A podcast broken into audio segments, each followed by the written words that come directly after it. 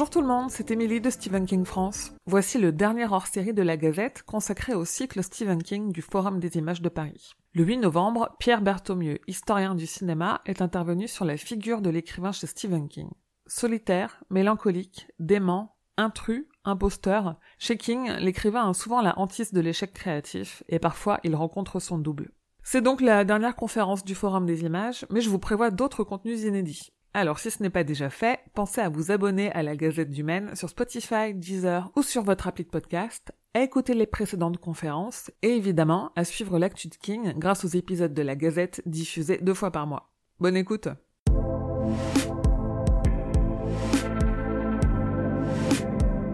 ben, je vous remercie d'être là en ce début de week-end férié. Et donc, euh, je voudrais remercier évidemment, et c'est pas du tout une, une phrase en l'air, le Forum des images de son invitation.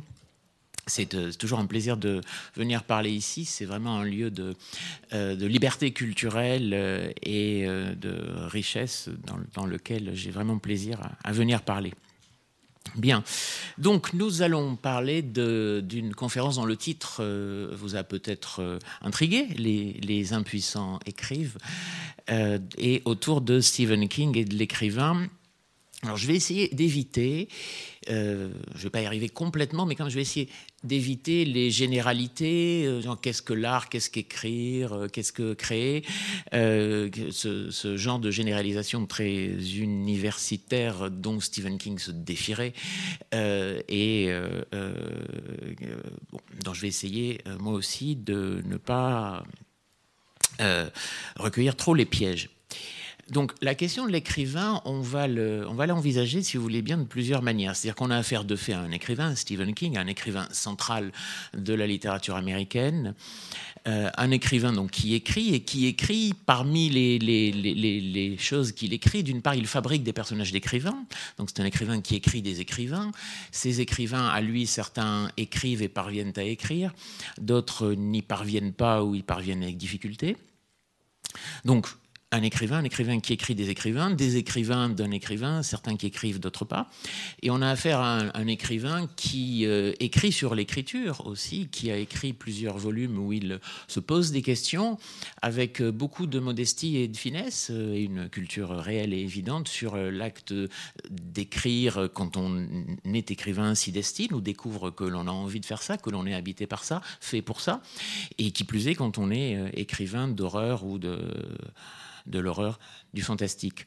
Euh, et donc un écrivain qui écrit, euh, des personnages d'écrivains, un écrivain qui euh, réfléchit sur l'écriture et qui écrit sur l'écriture. Et puisque nous sommes là dans le cadre d'une leçon de cinéma, évidemment, on va parler des films qui sont des adaptations de quelques œuvres que j'ai choisies où interviennent des écrivains créés par Stephen King. Et c'est donc l'équilibre que j'ai essayé de créer, il est entre des moments où on va réfléchir ensemble sur euh, la question de l'écrivain, la problématisation de euh, la nature de l'écrivain chez Stephen King, et Ensuite, sur les films eux-mêmes, peut-être moins, parce que je sais que ça a déjà été traité par plusieurs de mes excellents prédécesseurs ici les semaines précédentes, euh, moins la question de l'adaptation, elle, est en partie donc inévitable, mais moins la question de l'adaptation que la question peut-être de la caractérisation euh, de, des films que, dont j'ai choisi de vous parler, puisque ce sont des films qui sont pour certains des films majeurs ou des films réalisés par des artistes majeurs ou réalisés euh, par des représentants importants de l'horreur. Donc la question de l'écrivain y prendra une couleur singulière, mais on, je essayer quand même de caractériser cinématographiquement un peu ces, ces questions-là, enfin ces, films-là, qu'ils soient signés de Stanley Kubrick, de John Carpenter, euh, de George Romero ou de Toby Hooper. Bon. Donc, l'écrivain, pour euh, vous donner les, concepts autour desquels euh, on, va travailler, on va réfléchir, on va un peu s'amuser, j'espère. Euh, donc, L'écrivain est une, figure qui, qu'on en parle généralement, c'est-à-dire dans, les, conventions, les, les, topos dont elle hérite, cette figure de l'écrivain, quand on la met donc euh, en fiction, ou qu'on en parle plus spécifiquement dans la littérature et l'art américain, ou que l'on en parle, si je rétrécis l'entonnoir, plus, spécifique, plus spécifiquement pardon, dans euh, Stephen King, euh, Stephen King. Donc la figure de l'écrivain, elle hérite d'un certain nombre de sous-catégories, de, déclinaisons qui s'empilent puisque l'écrivain, c'est à la fois une figure qui interroge euh, la question sociale de l'écrivain, être écrivain, vouloir être écrivain, réussir à être écrivain, euh, avoir l'inspiration pour produire des romans qui sont reconnus ou pas, être reconnus comme légitimes ou pas, atteindre le succès ou pas. Voilà toute une veine de rapport à l'inspiration et à la consécration sur laquelle on va revenir un certain nombre de fois. Et puis vous avez l'autre aspect qui est plus intérieur, plus lié à la création, c'est l'écrivain, l'écrivain son inspiration, qui peut euh, être vue sous l'angle, on va dire, euh, l'héritage du romantisme euh, du 19e, donc, et de fin 19e. Ensuite, l'écrivain romantique qui, dont, pour lequel l'inspiration est à la fois un acte créateur, mais aussi une, capacité à recevoir quelque chose, une intuition de ce qui le dépasse, qu'il s'agisse du paysage, d'une situation transcendante, d'une vision claire, puissante que les autres n'ont pas, mais qu'il a, du monde qu'il regarde. Ou, ça c'est donc l'écrivain inspiré ou visionnaire, puis vous avez quelque chose de plus vingtième, euh, l'écrivain qui, même s'il parvient à écrire, est l'écrivain fracturé, abîmé, euh, en échec. Donc ça, ce sont deux directions, hein, celle de l'écrivain euh, et les questions de légitimité, les questions plus liées à la société, ou la question de l'écrivain visionnaire de l'écrivain inspiré. Donc deux directions qu'on va prendre tout le long de notre réflexion. King parle, lui, à une, formule très claire qui euh, dit que l'écrivain est un télépathe, ce qui euh, réconcilie au fond euh, la question personnelle, la question donc de l'inspiration personnelle, celle donc du travail de l'écrivain, des démons intérieurs de l'écrivain, de l'inconscient intime de l'écrivain, et la question de l'inspiration, quelque chose qui dépasse l'écrivain et que l'écrivain arrache, attrape. pour continuer de le citer, ce que je ferai à quelques moments, euh, en français la plupart du temps pour nous économiser, mais pas toujours, le temps de traduction. Donc ce télépathe est quelqu'un qui euh, saisit le contact entre deux idées. Et le rôle de l'écrivain est alors d'identifier ces deux idées lorsqu'elles font leur apparition. L'écrivain peut donc apparaître comme un passeur euh, entre les visions qu'il a et ce qu'il en tire, le, texte qu'il arrive à fabriquer à partir des idées, de l'éclair du contact d'idées qu'il voit apparaître. Et donc cette vision du télépathe, euh, de l'éclair électrique entre deux idées, qui réconcilie, me semble-t-il, la dimension personnelle, euh, euh, la dimension névrotique de l'écrivain, les démons intérieurs et l'inspiration, est aussi une notion qui permet de réconcilier l'horreur intérieure et l'horreur extérieure, ou horreur cosmique, qui sont deux dimensions essentielles de l'horreur et du fantastique, que Stephen King voit très justement comme fondement d'une bonne partie de l'histoire du fantastique. L'horreur intérieure, donc, elle concerne le libre arbitre, elle concerne les blocages, les démons, les fêlures intérieures dues ou des personnages.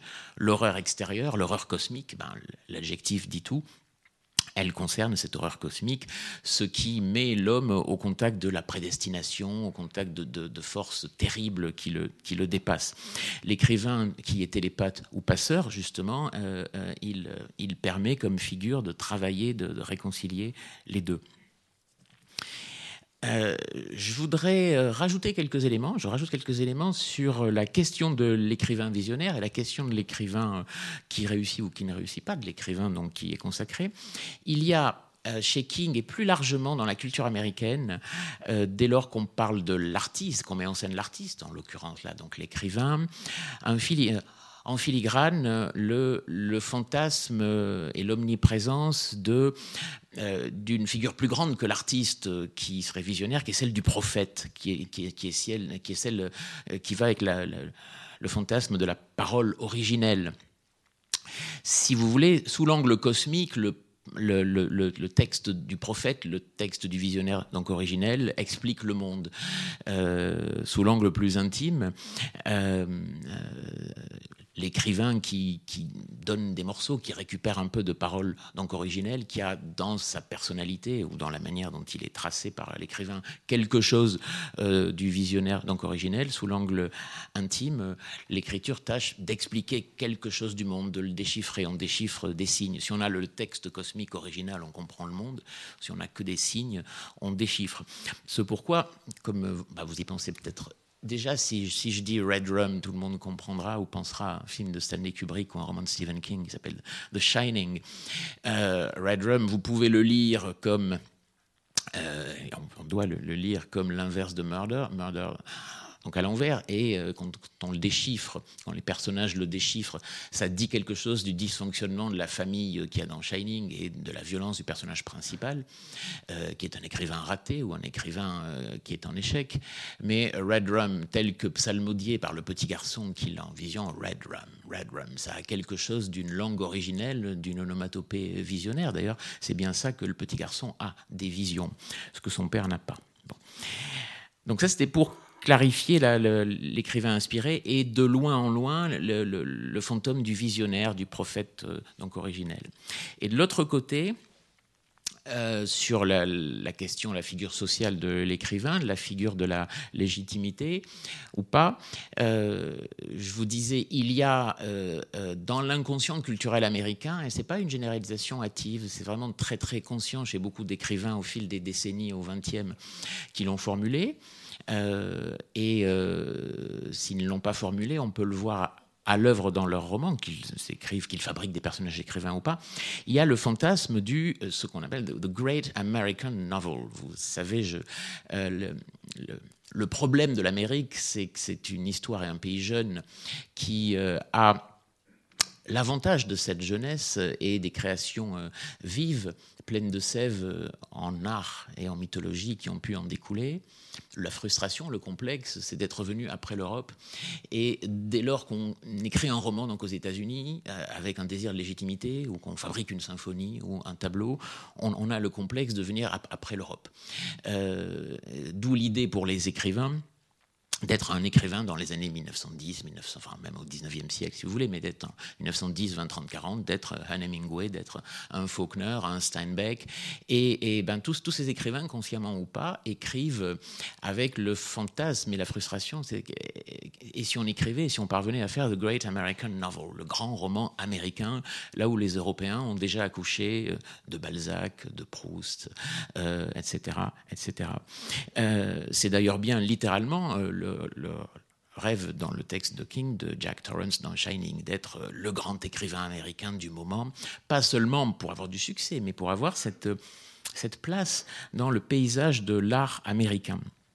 Donc il y a le rêve du Great American Novel. Il y a même un, écrivain donc américain, James Michener, euh, qui a écrit beaucoup de fresques, qui a fini par écrire dans la deuxième moitié ou troisième tiers du XXe siècle. Michener a fini par écrire un, roman dont le protagoniste principal est un écrivain qui rêve d'écrire The Great American Novel. Et le roman s'appelle The Great American Novel. Euh, donc, vous avez une sorte de point absolu, de ligne limite de ce spectre, être le grand écrivain donc américain. Évidemment, si vous n'y parvenez pas, vous vivez dans la frustration. Et vous avez de l'autre côté euh, un certain nombre de mots ou de, ou, de, névroses dont sont atteints les écrivains kingiens. C'est le, blocage créatif. Euh, non seulement je ne suis pas le grand écrivain donc américain, je ne fabrique pas le grand roman donc américain, mais si, si je suis, euh, me trouve devant la page blanche. et puis parfois pour remédier à la à, la, euh, à l'angoisse de la page blanche ou à la, conscience d'une certaine médiocrité de ce face à quoi on se trouve, eh bien, on, euh, on se dit tiens, j'ai une idée, j'ai une technique, j'ai déjà écrit quelque chose, et si je faisais pareil, ça devrait marcher. Donc, on, on, on duplique la formule, on, écrit pareil, on finit par écrire les mêmes formules, les mêmes phrases, les mêmes situations, le même genre de roman. On devient un écrivain à formule, un écrivain au style figé. Euh, ou alors, on n'a pas d'inspiration et on copie quelque d'autre. On devient donc un plagiaire. Euh, donc ces questions-là sont dans la fabrique de l'écrivain kingien et dans les films dont on va parler. Alors, euh, ce qui est intéressant, c'est de voir que King, quand vous lisez Danse macabre ou euh, On Writing, son livre sur l'écriture, ou quand vous lisez donc Anatomie de l'horreur, sont des questions qu'il se pose.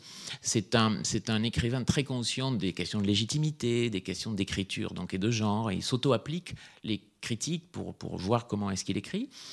Euh, il étant un écrivain de genre, c'est quelqu'un qui exprime un dédain assez agréable de la culture universitaire et des intellectuels. Rien de plus barbant, nous dit-il à juste titre, qu'une thèse à lire, à écrire. Bon. Euh, et puis, euh, euh, c'est quelqu'un d'extrêmement cultivé sur le fantastique, sur l'horreur. Il analyse dans les ouvrages que je vous ai cités Dracula, Frankenstein, Jekyll et Hyde, le loup-garou, le fantôme, qui sont des figures centrales dans des romans éponymes ou dans des fictions d'horreur diverses de l'écriture fantastique. Euh, ça c'est parmi les, ce que King écrit sur ces figures-là fait partie des choses les plus intéressantes que j'ai lues sur les, figures que je viens de vous citer. Et puis alors plus étonnamment ou pas, nous verrons à, la fin de notre parcours ensemble donc aujourd'hui, euh, King manifeste un dédain pour des auteurs populaires à succès qu'il trouve médiocres. Euh, alors qu'ils n'écrivent pas forcément dans l'ordre, par exemple, il méprise Edgar Rice Burroughs, qui est entre autres le créateur de Tarzan. Pour lui, c'est vraiment, exprimé, ce sont des fictions qui sont traitées comme des fictions d'une médiocrité extrême. Donc il y a un jugement de valeur, un saut d'illégitime dont il frappe euh, par, il barre d'une lettre écarlate de M médiocre, donc Edgar Rice Burroughs, ou euh, Harold Robbins, qui est un écrivain de, de, de soap, de, de mélodrame très sensationnel dans les années 60-70, ou Sidney Sheldon. Peut-être que ces noms ne vous disent pas grand-chose, et euh, c'est peut-être pas fondamental pour l'instant. Euh, et King revendique par rapport euh, aux écrivains que lui admire et par rapport à la critique qu'il fait de la culture trop savante ou de la médiocrité qu'il voit à l'œuvre dans les écrivains que j'ai cités, lui revendique une écriture digne, forte, mais simple. Alors simple, qu'est-ce que ça veut dire? Puisque les, les admirations profondes qu'il a vont à Edgar Poe et, à Lovecraft, euh, qui euh, ne sont pas des écrivains dont on puisse dire que l'écriture est plate, que l'écriture est dénudée. Poe, qu'on parle de poésie ou de court roman ou de nouvelle, euh, il y, a une rhétorique de la poésie dans la poésie de Edgar Poe, il y a un langage élaboré, rythmique même dans l'écriture, dans la prose de Poe. Quant à euh, Lovecraft, quant à Lovecraft, ce qui va euh, le caractériser particulièrement par rapport à Stephen King, c'est qu'il y a euh, je dirais donc, si on, imaginait un instant, mais ce n'est qu'une simulation, hein, qu'une créature épouvantable est passée la porte à ma droite et pénètre lentement dans la salle, vous ne la verriez pas, moi oui. Et euh, euh, Lovecraft à ma droite essaierait de décrire la situation et sans doute serait amené à, faire ressentir ce qu'il y a de sidérant, d'incroyable, de formidable à ce que cette créature ait passé le seuil de l'autre monde et descende les marches vers moi. On sentirait, pour citer Lovecraft, un abysse noir dont cette créature viendrait autour d'elle, la couleur de cette créature pourrait être séduisante, les, formules seraient longues pour dire à quel point cette créature serait étonnante, sidérante, dépasserait euh, ce qu'on peut entendre. Des longues formules, avoir du vocabulaire précieux pour essayer de la caractériser, sans arriver à dire complètement ce qu'elle serait. Mais, mais les phrases seraient longues, le vocabulaire riche, voire précieux donc imaginons qu'en même temps, de manière symétrique sur la gauche, euh, le cousin de la créature en question, mais vers celui-là, euh, se mette à descendre l'escalier, que Stephen King soit ici, euh, là, et cesser à décrire la situation, alors sans essayer du tout de le pasticher, mais un King remarquerait aurait des phrases plus serrées, mais remarquerait que la taille de la créature a été plus grande au fond que les portes de l'entrée et a bloqué un des battants donc en entrant. Que, que, la, que la texture verte de la créature dégouline un peu et laisse des, traces marche après marche euh, en les creusant. Et King ne marquerait pas de constater que The Onlooker, le regardeur, moi par exemple, serait sidéré, mais que la, crème d'amande à la fleur d'oranger que j'ai mangée ce midi se me resterait sur l'estomac et remonterait particulièrement euh, à, voir euh, la créature verte qui descend euh, vers moi et il écrirait peut-être que je pousse un, soupir euh, qui dialogue violemment avec mon estomac et le chapitre se terminerait. Donc voilà deux manières d'écrire le, rapport à l'horreur. Vous voyez, King a un style non pas pauvre, mais qui, recherche une forme de simplicité, une forme d'incarnation. En cela, il touche à quelque chose de profondément américain, et là encore, je ne crois pas que ce soit une généralisation ni hâtive ni simpliste, à une forme de de sève américaine de l'écriture, euh, une américanité qui, euh, qui peut, si vous prenez, j'ai cité quelques écrivains très connus des années 20-30 tout à l'heure, si vous prenez un Faulkner, dont l'écriture n'est pas toujours très simple, mais dans Faulkner, si je prends Sanctuaire, ce qui va caractériser l'écriture de Sanctuaire, ce qu'on appelle le behaviorisme, to behave, se comporter, donc euh, on décrit le comportemental des personnages. Il ouvrit la porte, face à lui, la chaleur extérieure l'écrasait, de la, sueur perlée sur son front, donc décrivait le comportement. Il y a quelque chose, non pas de, pauvre, mais de sec, d'aride et d'incarné dans cette américanité-là. Si je prends donc Hemingway, sa formation de journaliste, euh, c'est pas péjoratif du tout quand je dis ça, du moins à propos d'Hemingway, euh, crée une, efficacité formelle, euh, un, sens de la densité et de l'économie de la phrase. Si c'est Steinbeck, en revanche, auteur de d'Éden ou des raisins de la colère, les phrases sont plus musculeuses, plus colorées, plus denses, mais cette densité est tenue dans euh, des métaphores économes. Euh, dirais-je que l'écriture américaine, euh, quand elle a cette américanité-là, n'est pas très baroque Eh bien, c'est à ça que Stephen King pense souvent, et vous verrez que cette question revient dans les films que, dont nous allons parler. je vous propose de voir un extrait de Misery, Misery film fort connu, donc tiré du roman de Stephen King et dirigé par Rob Reiner, dont le personnage principal est un écrivain, Paul Sheldon, joué par James Caan, qui, euh, je ne le révèle à personne, je pense, euh, va connaître une épreuve assez terrible qui lui est infligée, infligée par l'une de ses fans, par sa fan la, plus absolue. Euh, donc, si on peut passer le premier extrait, s'il vous plaît, celui de Misery. What's that? old friend. I was rummaging through a closet and just sitting there. It's nice, Paul. It's got character. When I wrote my first book, I used to carry it around in this while I was looking for a publisher. I was a writer then. You're still a writer. I've been a writer since I got in the misery business. It's not a bad business. And it would still be growing, too. The first printing for Misery's Child was the most ever. Over a million. Marcia, please. Misery Chastain put braces on your daughter's teeth and is putting her through college. Bought you two houses and floor seats to the Knicks. And what thanks does she get? You go and kill her. I never meant for it to become my life. And if I hadn't gotten rid of it now, I'd have ended up writing it forever. Now I'm leaving for Colorado to try to finish the new book. If I can make this work, I might just have something I want on my tombstone.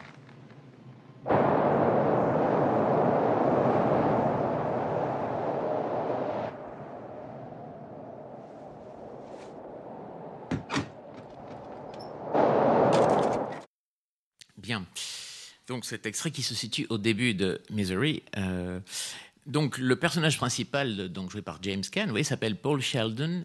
Euh, King lui a donné euh, sciemment le, nom de Sheldon. C'est le nom d'un des écrivains que j'ai cité il y a quelques minutes, Sidney Sheldon. dans quelques exemples des écrivains que Stephen King trouve très médiocres. Euh, et le Sidney Sheldon en question est quelqu'un qui a été qui a eu une longue carrière donc aux États-Unis comme écrivain, comme scénariste et même comme réalisateur de, films. Il a dirigé un ou deux films. Euh, c'est surtout donc un écrivain de romans donc à succès. Donc le Paul Sheldon en question est un personnage écrit par King et euh, ici dirigé par Reiner dans, dans le film pour problématiser cette question, cette hantise de la créativité, de la légitimité. Vous voyez, notre extrait commence par ce cartable euh, qui a, qui a, auquel le personnage a un attachement évidemment biographique fort, euh, qui, est, euh, qui traduit la, pureté, l'authenticité de son inspiration. Quand elle finit un texte, un texte important, il est dans ce petit cartable sur lequel l'extrait commence. Le cartable a un côté un peu, un peu de de talisman. Euh, tant que le texte est dans le cartable, et surtout si le texte est important, il a une, valeur intacte. Euh, et par rapport à cela, toute la séquence développe, soit par le dialogue du personnage, soit par le décor, la question de la corruption, de l'argent, du prosaïsme. Donc Sheldon, celui-là, Paul Sheldon, euh, au fond, son malheur, c'est Misery. C'est ce personnage principal dont il a écrit, sur, sur, sur laquelle il a écrit N volumes, qui lui vaut le succès, mais dont il aimerait se débarrasser pour écrire un vrai roman artistique de qualité artistique. C'est-à-dire qu'ils se sont prisonniers d'une formule, ils répètent N fois les histoires de Misery. Misery, le nom Misery est bien trouvé, c'est son malheur, ce personnage. C'est son malheur. Euh, et il cherche à s'en libérer pour être un écrivain reconnu, pour retrouver quelque chose d'une inspiration première que la prison des mêmes phrases, mêmes situations, mêmes personnages a éteint. Donc euh, ça, va finir par lui arriver, comme vous le savez sans doute, puisque euh, il connaît une euh, trip through misery, un voyage dans le malheur après son accident, à, être soigné par la plus avide de ses fans, qui le séquestre. Et donc tout le film raconte l'histoire de cette séquestration. et le personnage principal, Sheldon, j'espère ne le révéler à personne ce soir, survit à son épreuve, mais donc qui le rend meilleur l'améliore, le ramène. Ce n'est pas le roman qu'il pensait écrire qu'il écrit finalement, puisqu'elle elle brûle le roman qu'il a dans sa petite sacoche. Mais euh, c'est un autre roman encore plus fort qu'il écrit. Ce qu'il y a peut-être euh, d'impur, impur par rapport à l'idéal de l'écrivain en lui, a été... Euh, au fond, racheté par la nouvelle version de Misery, l'épreuve du malheur qu'il a dû subir. et donc le décor ici, que ce soit les, euh, les, couvertures qui sont des pastiches de couvertures de romances que vous voyez sur les murs, euh, ou le discours même, discours même de Sheldon sur euh, sa frustration de ne pas être l'écrivain qu'il voudrait être. Donc il lui faut tuer Misery pour cela.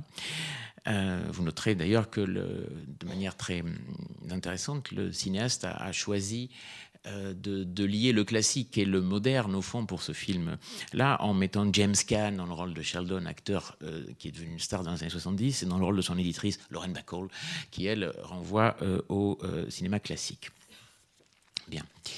Donc, je vais vous parler maintenant d'une autre version de l'écrivain. Dans Salem's Lot, Les vampires de Salem, la ville en question de Salem étant la, la contraction, la réduction de Jerusalem, euh, Salem, Salem's Lot, c'est une des villes euh, que Stephen King a, créées. Enfin, la plus connue, c'est Castle Rock. Euh, ça me permet d'ailleurs de vous montrer pour un King qui, qui est hanté peut-être de manière assez harmonieuse, mais qui est hantée par le, euh, à travers lui, ses propos sur l'écriture et ses écrivains, par la question de la légitimité. Euh, j'écris des romans d'horreur, c'est ma pente et, je m'y accomplis. Mes modèles sont Edgar Poe et Lovecraft. Euh, je, fustige des, écrivains à succès dont je trouve le style très pauvre, et en même temps, je, je suis hanté par l'idée suis-je légitime quand j'écris les romans que j'écris? Vous voyez, dans le geste de créer Salem ou de créer Castle Rock, euh, King a euh, eu le même geste que des, des écrivains euh, très importants de la fiction. Si on, si on, reste dans la culture américaine, il a fait en créant Salem ou Castle Rock, c'est-à-dire des villes dans lesquelles se passent plusieurs de ses romans, avec des personnages qui reviennent d'ailleurs d'un roman donc à l'autre, la même chose que Faulkner, quand William Faulkner crée le comté, le, alors j'essaie de bien vous le prononcer, le comté de Yoknapatawpha, dans le sud des États-Unis, territoire imaginaire des États-Unis dans lequel se passent les romans de Faulkner, dans lequel interagissent les familles, hein, les, les, Sartoris, les Snopes, enfin les, familles de personnages faulkneriens. C'est un geste comparable que euh, euh, King a fabriqué. Donc Salem's Lot, c'est un roman de 1975 et euh, qui est un film de 1979 qui s'appelle en français Les Vampires de Salem, dirigé par Toby Hooper. Et c'est un un roman qui est placé sous le patronage en exergue. Il y a une citation du roman de Shirley Jackson, House on Haunted Hill, qui est, je ne sais pas si vous connaissez ce roman, qui a inspiré le film de Robert Wise qui s'appelle La Maison du Diable, House on Haunted Hill, avec l'histoire d'une maison hantée, d'une maison qui a sa vie propre, qui a son organisme propre, qui a sa capacité de terreur propre. La maison est vivante. Et donc, dans Les Vampires de Salem, le personnage principal est un écrivain qui s'appelle Ben Mears, euh, qui est, euh, vous allez voir dans un extrait, qui est euh, donné au début du, film, dans l'ordre des, dans la structure narrative qui est choisie pour le film, qui est donné comme en premier ce qu'on voit de lui, c'est son côté aventurier. ensuite, le film est un flashback, on découvre sa carrière d'écrivain. donc, c'est un écrivain avec lequel King et le, film qui en est tiré interroge la la réalité environnante euh, dans laquelle il vit, en, l'occurrence la ville de Salem. C'est-à-dire que dans euh, Salem's Lot, ce n'est pas une figure d'écrivain, c'est pas un, roman ni un film qui interroge en profondeur la capacité créatrice de l'écrivain ou ses frustrations. C'est bien davantage l'activité que l'écrivain peut avoir. L'écrivain est un regardeur de choses, un enquêteur sur les choses. En l'occurrence, là, à Salem, il enquête, euh, euh, il observe, euh, il interroge l'existence du mal ou la présence des vampires. Un regardeur.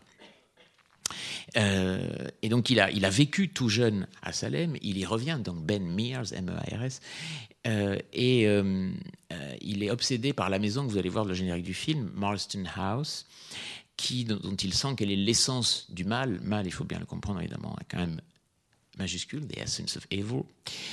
Euh, et euh, cette maison lui apparaît, lui, il a toujours ressenti comme un, lieu, il est euh, comme, comme un lieu où s'exercerait le mal de génération en génération.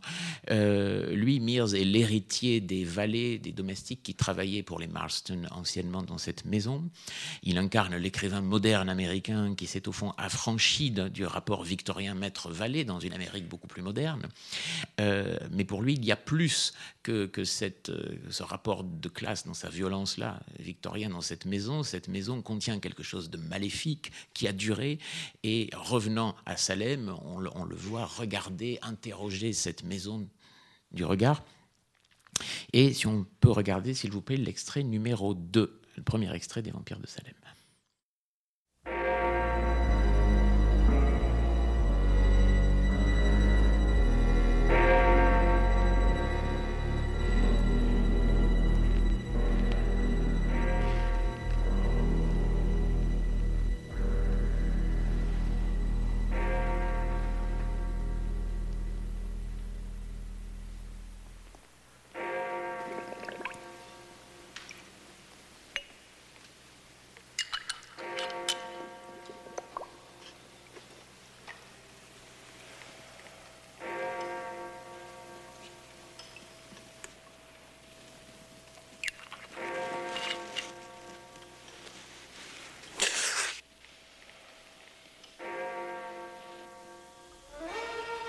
Found us again.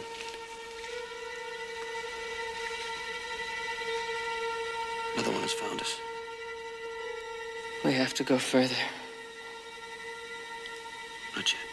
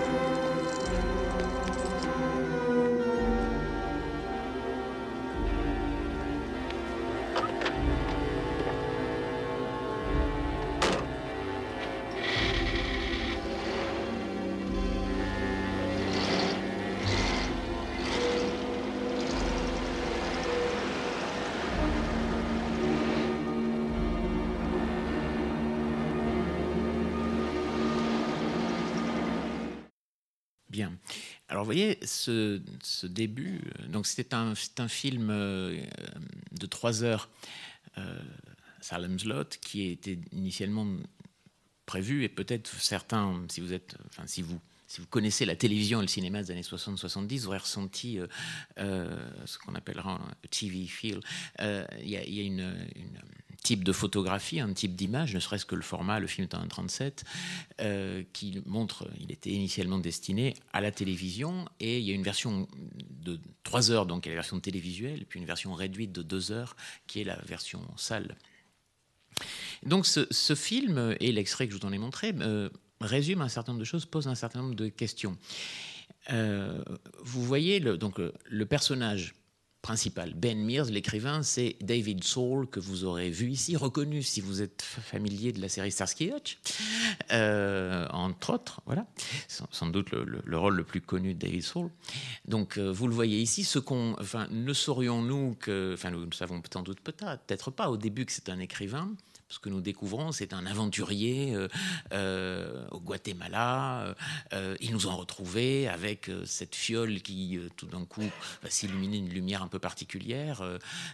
donc, on a ce qu'on ne sait pas encore. À la fin du film, on revient à ce moment-là. Donc, il, traque certains personnages. Euh, donc c'est un, c'est un chasseur de vampires, c'est un chasseur de victimes de vampires, il traque le fléau.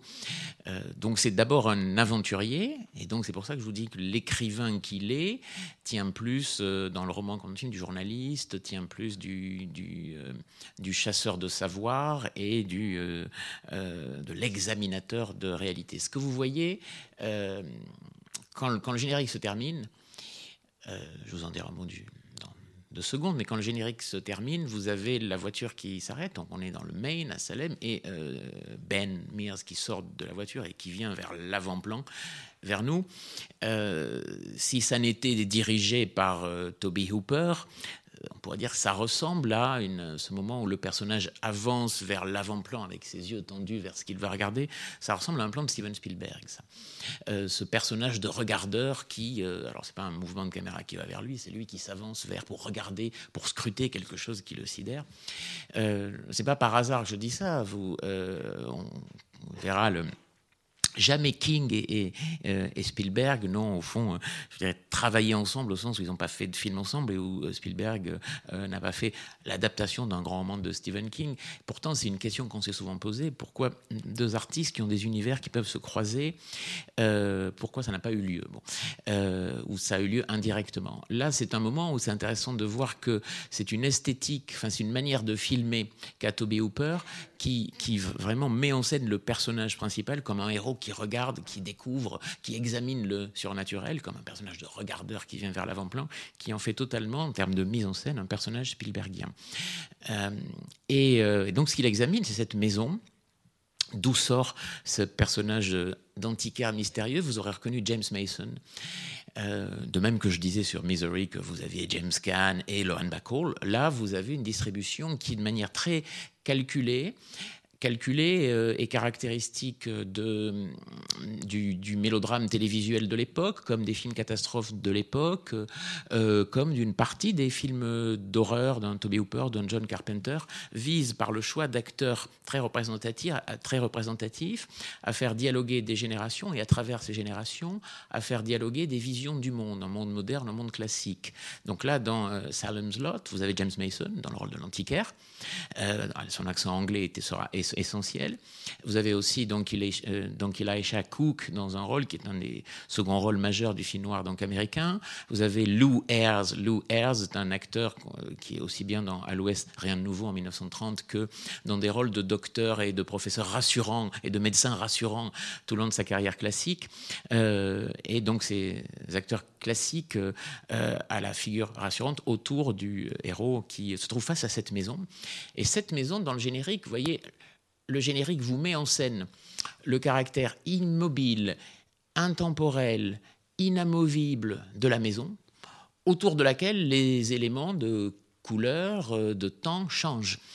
Euh, c'est exactement finalement ce que le personnage de Ben Mears interroge quand il arrive à Salem. C'est-à-dire, cette maison, elle n'a pas changé, le temps n'a pas d'emprise sur elle. Quand on rentre à l'intérieur à la fin, on s'aperçoit quand même si, mais euh, ce qu'elle incarne de diabolique, cette essence du mal, essence of evil, euh, se tient pour toujours. Ça, il l'examine. Il revient, elle est toujours là. La sensation qu'il a de devoir en pénétrer le mystère et lutter contre elle est toujours là. Autour, le temps a passé euh, comme le jour et la nuit se sont succédés. C'est ça dont le, générique parle. Euh, c'est intéressant qu'on l'ait tourné pour la télévision parce que les, bah, ce que vous devez être, si vous êtes lecteur de Stephen King, vous savez que les romans de Stephen King sont souvent très longs. Euh, très long, il y a une densité euh, psychologique euh, dans les personnages, il y a un entrelac de personnages, il y a un temps d'installation qui requiert un certain nombre de pages. Et dans un certain nombre de cas, et peut-être que certain nombre n'est pas une formule suffisante, dans un grand nombre de cas, on a adapté, alors évidemment qu'on a adapté souvent Stephen King au cinéma, mais on l'a adapté à la télévision, la durée télévisuel, ce qu'on appelle des mini-series ou limited series, c'est-à-dire c'est pas quelque chose qui est destiné à avoir des saisons infinies, mais quelque chose qui peut durer 3 heures, 4 heures, 5 heures, et peut-être plus adéquat à la temporalité kingienne, à la fiction kingienne. Pour Salem's Lot, Paul Monash, qui est le producteur de ce film, a opté évidemment pour une réduction nécessaire de la quantité de personnages, pour une réduction nécessaire des diverses intrigues, mais Paul Monash était un producteur qui a produit Carrie de Brian De Palma, euh, mais qui était connu pour être un producteur de télévision, un scénariste et producteur de télévision. Euh, Paul, Paul Monash, c'est le producteur et le créateur principal d'une série euh, qui s'appelle Peyton Place, qui a été une série majeure pour les États-Unis dans les années 1960. C'est la petite, c'est la vie d'une petite ville donc américaine qui contient toutes les contradictions de la vie donc américaine. ça a duré de 64 à 69. Donc Paul Monash est au cœur des questions de comment on fabrique un soap opéra, comment on fabrique euh, une fiction? On décrit la vie d'une ville. C'est un aspect qu'il a vu à juste titre à l'œuvre chez King. Donc il dit on peut en tirer une, fiction de trois heures pour la télévision. Alors que Hooper, lui, qui dont le titre de gloire évidemment plus éminent est d'avoir dirigé Massacre à la tronçonneuse, euh, apporte une, une sensibilité, alors je vais dire différente, mais ça suffit pas de dire ça. Euh, il s'est adapté, il n'allait pas faire pour la télévision une esthétique aussi violente et, traumatisante que Massacre à la tronçonneuse, euh, mais apporte quelque chose de plus prosaïque, de plus brutal, de plus inquiétant, euh, en adaptant néanmoins sa sensibilité, l'esthétique de Salem's Lot est une esthétique qui, pour les éléments surnaturels, a beaucoup à voir avec l'horreur classique, c'est-à-dire des, enfants vampirisés, des adolescents vampirisés qui réapparaissent euh, en euh, vampires apparaissant avec des fumées qui les environnent, des fenêtres qui s'ouvrent. On est plutôt dans une iconographie gothique classique, euh, y compris, on va voir ça maintenant, sur l'apparition du, fantôme principal, si, enfin de la figure vampirique surnaturel principal. Euh, en plus, euh, pour finir de caractériser ce film, euh, King et Monash et Hooper, l'un les uns à la suite des autres, ont fait un choix très intéressant, en disant finalement le vampire, la mythologie du vampire est tellement associée et de manière extrêmement dense et intéressante à la sexualité, euh, dans le roman de Bram Stoker, Dracula, et dans maintes adaptations euh, au théâtre ou au cinéma euh, au XXe siècle, que King a trouvé au fond que c'était pas la peine de le traiter dans ses vampires, donc à lui-là, parce que c'était largement traité ailleurs. Donc il n'y a pas du tout cet aspect-là, et encore moins dans un film de télévision, évidemment, de ce moment-là. Euh, on va regarder le second extrait de Salem's Lot, s'il vous plaît, euh, où apparaît donc le, vampire de Salem et euh, son, son acolyte James Mason en antiquaire. Deuxième extrait, l'extrait numéro 3, s'il vous plaît. I think a lot of this comes from Mark's hobby, collecting masks and assembling monsters from kits. He's always been preoccupied with them, and it's not healthy. Let's not make those judgments now. Mark, you're sure it wasn't a dream? It wasn't a dream. It was Danny Glick. Nightmares seem real. His subconscious fear made Danny seem real to him. And they were very close friends. Okay.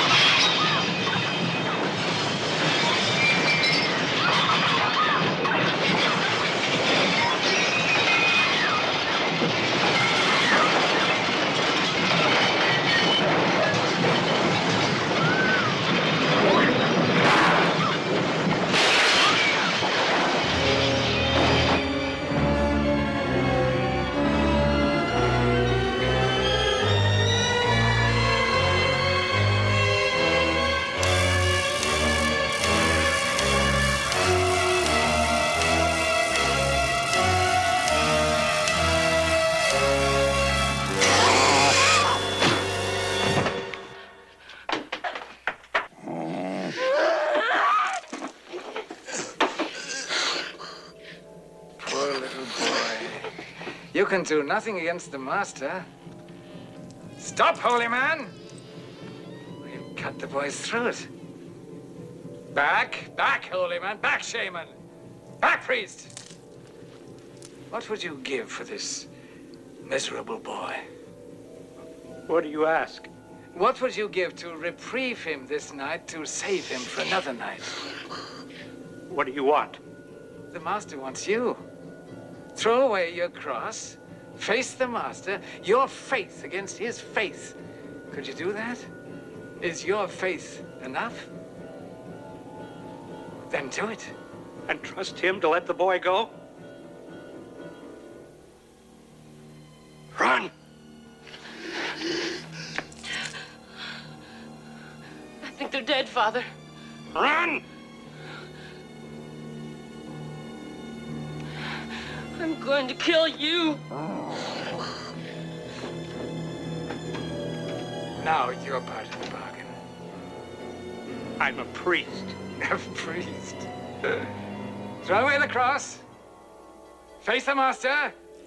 Faith against faith.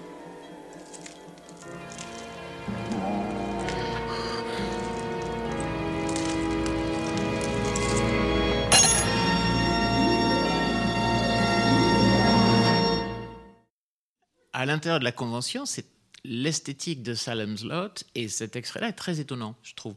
C'est-à-dire que, et si vous n'avez pas vu le film, ça vous a peut-être surpris cette, euh, enfin, la manière de faire apparaître le vampire. C'est-à-dire que je vous ai dit juste avant de passer l'extrait qu'on avait des enfants, euh, des adolescents qui sont mordus, qui sont contaminés, qui reviennent euh, enveloppés de fumée, qui euh, volent et tout. Et soudain, vous voyez apparaître le vampire avec sa cape et tout, mais pas du tout avec des fumées gothiques, pas du tout dans un château, mais voyez, qui, surgit, qui, n'est d'abord qu'une sorte de flaque noire sur, le sol, puis qui s'élève au milieu de la cuisine, dans le, lieu le plus banal, le plus quotidien, le plus prosaïque qui soit, Enfin, un des plus prosaïques qui soit, et Hitchcock en a trouvé le plus prosaïque, mais euh, c'est vraiment quelque chose qui est extrêmement kingien, je pense, euh, c'est, et, extrêmement bien, euh, enfin qui trouve un, langage très intéressant dans Salem's Lot, cette manière dont, vous voyez, au début, nos personnages parlent de cet adolescent qui est un, euh, qui a des masques, qui a des affiches de films, euh, qui est ce qu'on appellerait un, geek euh, absolu, qui sont un type de personnage très régulier dans le cinéma, de, dans les œuvres de Stephen King, dans le cinéma de Steven Spielberg, dans le cinéma d'horreur ou de science-fiction des années 80, c'est-à-dire des, des jeunes adolescents qui, euh, qui ont une culture de la science-fiction, qui ont une culture de la technologie, qui sont des collectionneurs euh, d'objets euh, euh, liés euh, à, la, culture de l'horreur, euh, mais ces objets ne sont pas là de, comme de manière mercantile. Le, le jeune homme-là qui met des masques, il y a quelque chose du rapport à l'imaginaire dans le fait qu'il mette des masques et tout. Donc ce type de personnage, tenez à ce qu'on le voit ici, c'est pas un écrivain. Mais euh, dans, la, une sorte de spectre qu'on pourrait tracer, l'écrivain dans cette fiction-là examine la réalité, sait qu'il y a l'essence du mal à Salem et va s'y opposer, devient un personnage, un antagoniste, un héros en lutte contre le vampire. Et puis, euh, et le, fait qu'il écrive, qu'il ait une machine à écrire et qu'il écrive, ça, ça laisse un peu perplexe les, euh, les, les habitants. Mais comme je vous ai dit, de sa créativité ou pas, il n'est pas, de ce qu'il écrit, n'est pas vraiment question. Et puis là, vous avez une variante du créateur, c'est-à-dire le, jeune homme qui a au fond une, une ouverture en contact avec l'imaginaire parce qu'il a des affiches de films, il met des masques. D'ailleurs, il survit là à cette attaque du vampire. C'est la première fois dans le film qu'on voit le, conte vampire euh, complètement. Il est interprété par euh, un acteur qui s'appelle Reginalder, que vous connaissez peut-être euh, pour, par exemple, son rôle du tueur dans L'homme qui en savait trop d'Alfred Hitchcock en 1956, où il menace de, tuer, enfin, où il essaie de tuer un homme d'État à l'Albert Hall pendant un concert. Donc, c'est cet acteur-là, du cinéma classique aussi, qui a été choisi. Il, ne dit mot dans le film. Et donc vous avez cette espèce de, violence primaire, euh, à la fois sauvage et aristocrate, qui surgit telle une flaque au milieu de la cuisine, flanquée d'un personnage qui n'est pas écrivain, qui n'est pas créateur, mais qui incarne une forme de culture dans le film, qui est celui qui est joué par James Mason, euh, avec ses longues phrases, avec sa voix euh, absolue. J'allais dire donc inimitable. Peut-être pas, vous verrez tout à l'heure, mais très remarquable et très marquante, et qui est la figure de l'antiquaire. Qui est une figure un peu liée au créateur chez King. Euh, euh, L'antiquaire n'est pas forcément un créateur, est un détenteur de savoir.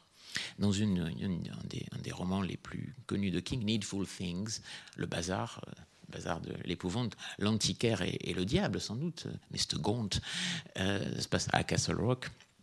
Donc là, c'est un, un, antiquaire qui n'est pas le diable, mais qui est l'adjoint du vampire et euh, le détenteur d'une culture. Et son accent anglais euh, euh, et la qualité de son, de son élocution sont liés au fait qu'il détienne cette, cette, culture. Donc voilà quelques, quelques aspects de Salem's Lot. On va passer à un autre film qui s'appelle La part des ténèbres, The Dark Half, euh, tiré euh, alors, le roman, je me suis noté les dates pour ne pas me tromper, le euh, roman est de 1989, The Dark Half, et le film de George Romero, réalisateur connu entre autres, mais non pour La Nuit des Morts Vivants, Night of the Living Dead, donc le film The Dark Half de 1993. c'est un film, c'est un sujet qui travaille sur, à mon avis, c'est pas un classement que je suis en train de faire parce que si je fais un classement, euh, il faudrait que je j'imagine que pour tout le monde, dès qu'il y a Shining dans une liste, Shining vient en premier. Donc je fais pas de classement, mais je pense que de tous les films dont on parle ce soir, sur la question de l'écrivain euh, et du rapport à la création comme à la frustration, le plus intéressant, le plus complexe, c'est celui-là, celui dont on parle maintenant, The Dark Half, qui est une réécriture entre autres de euh, Dr Jekyll et Mr Hyde. Donc le personnage principal, Thad Beaumont, Tad pour Thaddeus, Thad, T-H-A-D, Thaddeus Beaumont, euh, est un écrivain euh, universitaire, un écrivain respecté. Euh, et il a, alors il a connu plusieurs traumatismes dans sa vie. un traumatisme quand il était très très jeune, évidemment. Au fond, il a eu, c'est ce que King décrit avec une, une clinicité marquante au début, il a eu une sorte de, de, de jumeau avorté. Euh, comme dit un des personnages, euh, euh, un des médecins, au début j'ai noté cette phrase parce que je ne voulais pas la retranscrire mal, je la trouve formidable, mais en fait elle est inoubliable. Ce qui arrive au tout jeune Thad, c'est du cannibalisme in utero. donc, fermez les guillemets. Donc il a un, un jumeau donc avorté qu'il a absorbé. Un, peu plus tard, il se met à avoir des troubles. Et quand dans son cerveau, en fait, on, sort des morceaux du, jumeau euh, qui, au fond, dont il compense l'existence disparue. Bon, j'espère que je suis clair.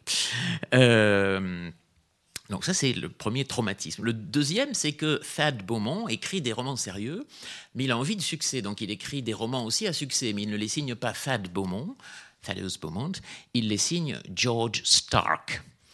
Euh, et ce George Stark a créé un personnage, Alexis Machine, qui est extrêmement violent. Et donc les romans de, George Stark ont beaucoup de succès.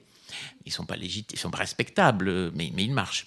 Puis au il en a assez. Donc il, veut. D'ailleurs, euh, il y a quelqu'un qui vient lui dire je, vous ai démasqué, je, sais que vous êtes George Stark. Il, va se débarrasser de George Stark en révélant la supercherie, euh, puisqu'on avait créé vraiment une biographie de George Stark, une photo pour les quatrièmes de couverture et tout.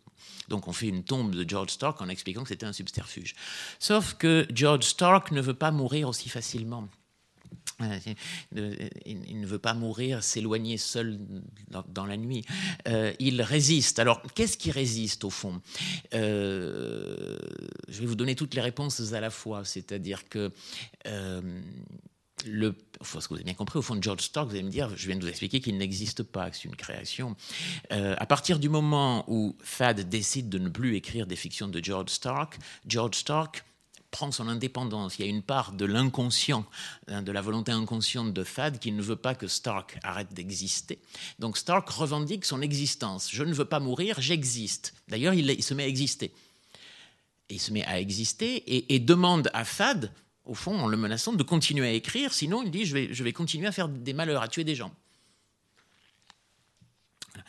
Euh, ce qui euh, continue, enfin c'est une création, ce diptyque, enfin ce binôme Thad Beaumont, George Stark, euh, qui continue de, de, marier, d'explorer le mariage entre l'horreur intérieure et l'horreur cosmique. L'horreur intérieure, parce que donc ce sont les, névroses, la fragilité, les frustrations, les insatisfactions, le trauma de Thad Beaumont, qui est traité en travers l'existence de George Stark. Et puis, euh, tout le long du film, on voit, il y, y, a des plans, chaque, chaque fois que, que, Thad a des malaises, qui se met à, quelque chose se met à dysfonctionner en lui et que Stark va agir, on voit les oiseaux euh, qui, sont, qui sont agités, on voit le, paysage, le cosmos qui se dérègle, donc ça renvoie à l'horreur extérieure, car Stark existe vraiment. Euh, et au fond, pour le, pour le contrôler, il faut que tout ce qui, qui s'est échappé de Thad est passé en Stark, il, faut que, il Thad se le réapproprie.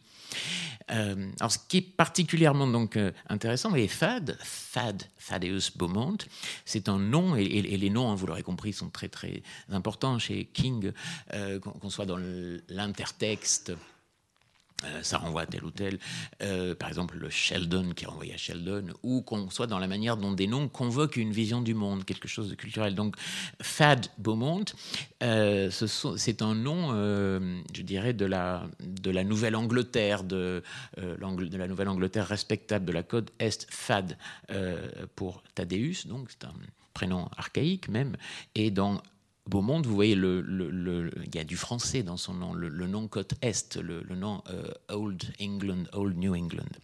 George Stark ne peut pas faire plus euh, création dans Stark.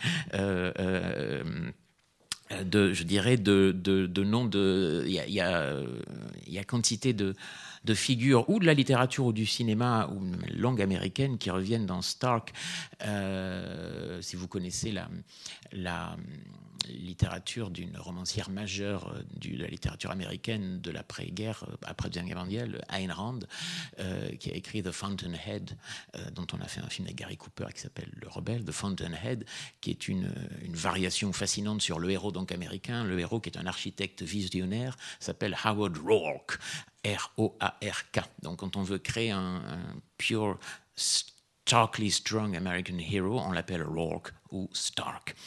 Euh, donc c'est très intéressant que le personnage négatif soit Stark, parce que Stark, il est... Euh, j'ai essayé de me dire qu'est-ce qu'il est. Il est euh, quand il apparaît, donc il est violent, il est assassin, il est macho agressif, il est, il est un peu, il est un peu cowboy, rocker, il est, il est tout cela. Et, en même temps, il est euh, résultant d'une, d'un, traumatisme donc infantile, d'un, avortement entre guillemets. Euh, il, est, il n'est aussi qu'un, écrivain infantile parce qu'il écrit. quand il écrit, il, écrit mal, il écrit euh, d'une écriture archaïsante et pas aboutie. C'est Fad qui écrit bien. Donc il y a quelque chose je ne peux pas dire de l'enfant chez Stark quand on voit cet adulte agressif et sauvage que vous allez voir, mais il y a quelque chose de l'écriture primaire sauvage de l'inconscient. Euh, George Stark incarne quelque chose de l'inconscient qui écrit, l'inconscient, l'écriture automatique des surréalistes, si vous voulez. Euh, d'ailleurs, il y a des moments où Thad lui-même est pris de crise et il s'aperçoit que sa main a écrit a écrit des, choses. Euh, et, c'est le moment où, Stark est prêt à ressurgir donc les romans de Stark, c'était au fond les, pulsions euh, surréalistes, primaires, automatiques de, Stark, mises en forme par l'écriture organisée de Thad. Euh, donc voilà, j'espère que j'ai été clair. Et donc ça, ça montre un autre aspect de l'écrivain qui est régulier chez King, c'est l'aspect à la, à la Pirandello. Vous voyez, le, le rapport entre un un écrivain et ses personnages, euh, les personnages en quête d'auteur chez Pirandello, le rapport entre écrivain et ses personnages, le côté métafiction, qui est pas du tout chez un Lovecraft, qui est assez on ne parlerait pas de ça chez Poe, mais en tout cas, euh, régulièrement chez King, vous avez des personnages qui sont des écrivains, vous avez des personnages qui sont des personnages des écrivains, vous avez des écrivains qui écrivent des œuvres et la fabrication de l'œuvre euh, est en interaction avec la vie des personnages, vie réelle ou fictive, qui sont autour de lui. Là, vous avez un écrivain et un double qui est à la fois son antagoniste, qui est un criminel et qui est aussi le euh, le, euh, le, personnage dont il cherche à se réapproprier pour l'éliminer vraiment.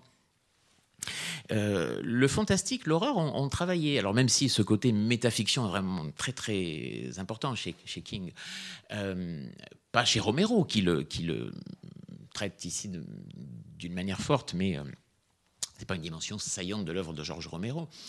en revanche, l'horreur, si, si je, je, fais une brève comparaison, un, scénariste et cinéaste de l'horreur comme Wes Craven euh, est quelqu'un qui a travaillé ça. Si vous connaissez euh, la saga des Freddy, A Nightmare on Elm Street, le dernier que Wes Craven a écrit et réalisé, qui doit être le sixième ou le septième, je m'excuse de ne pas avoir vérifié avant de venir, six ou sept, ça me vient, euh, qui s'appelle en anglais Wes Craven's New Nightmare et en français Freddy sort de la nuit, est un film dans lequel Wes Craven joue son propre rôle et donc c'est un scénariste qui euh, veut créer un nouveau scénario, mais son personnage Freddy s'est échappé en quelque sorte et lui résiste, et il faut que Wes Craven récupère Freddy, l'empêche de commettre d'autres atrocités en finissant un scénario où il le récupère, où il l'agrippe, où il l'emprisonne. Bon. Vous voyez, ce type de fiction euh, euh, qu'on trouve hors de l'horreur, mais a donné des choses donc intéressantes autour de l'écrivain, du fabricant de fiction, dans le personnage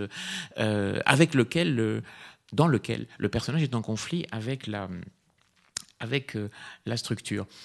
Euh, on va regarder, si vous voulez bien, l'extrait numéro, alors dans mon déroulé, l'extrait numéro 6.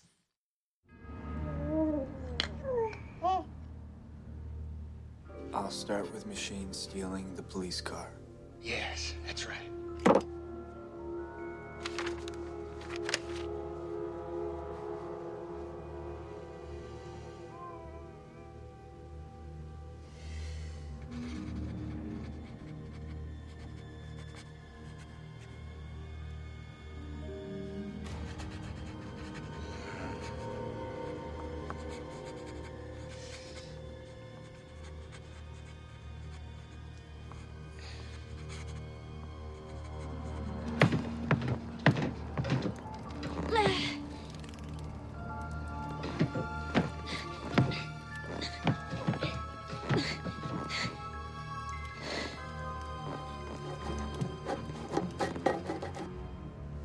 Me a cigarette. I thought you quit. I did. Except for times like this.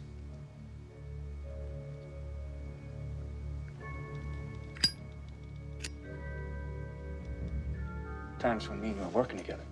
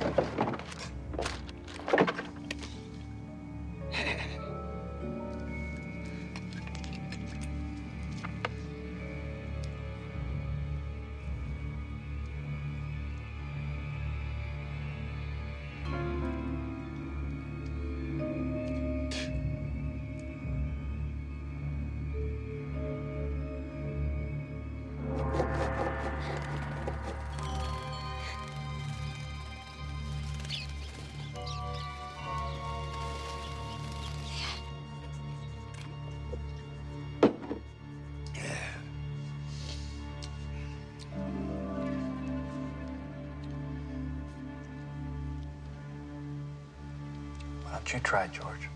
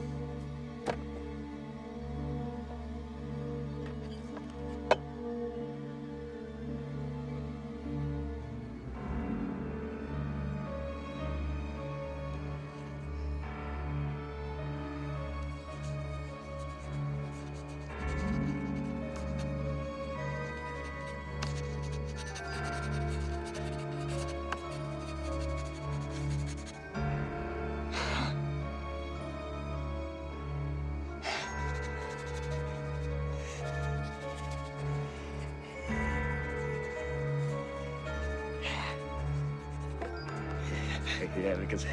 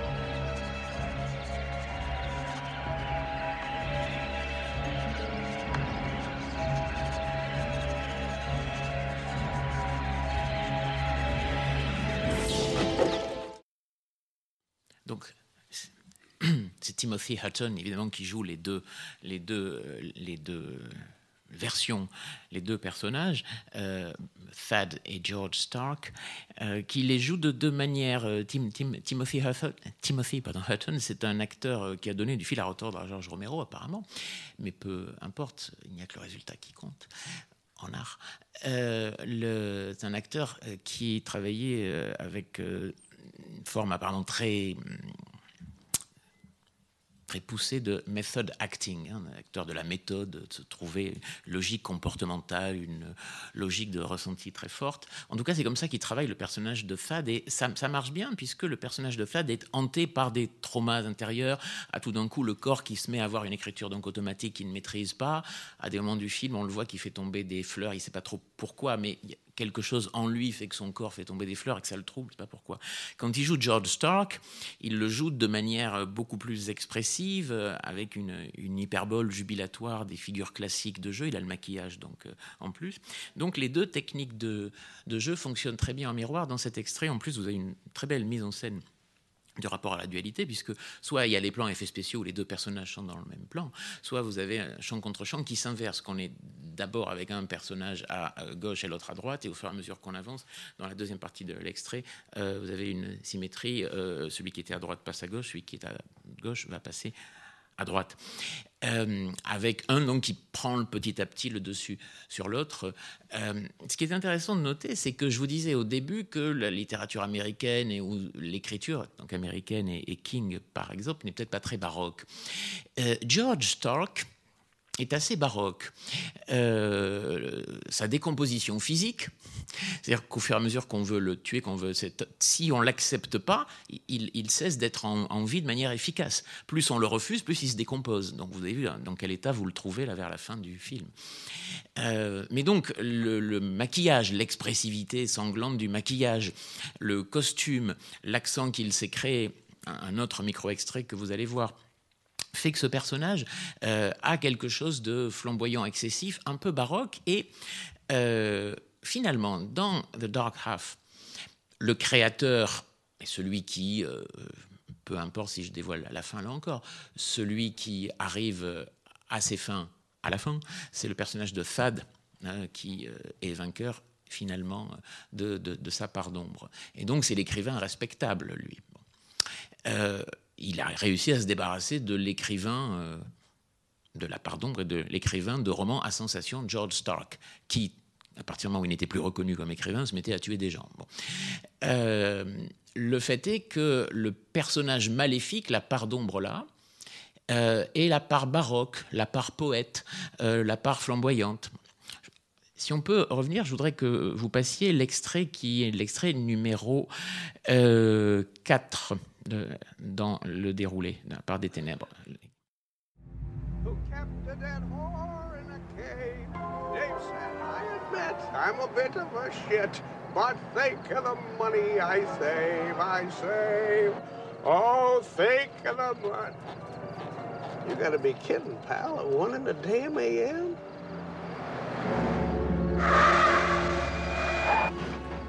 Hey, that looks like.